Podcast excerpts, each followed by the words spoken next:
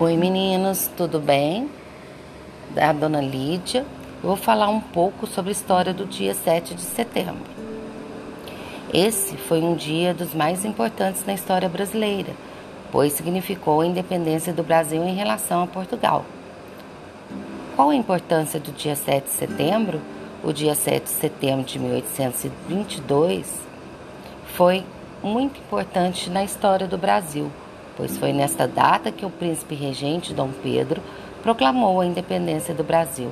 Desta forma, ficou oficializado o rompimento do vínculo de dependência que o Brasil tinha com relação a Portugal. Agora vocês vão assistir um vídeo que a dona Lídia vai postar para vocês. Até mais. Beijos.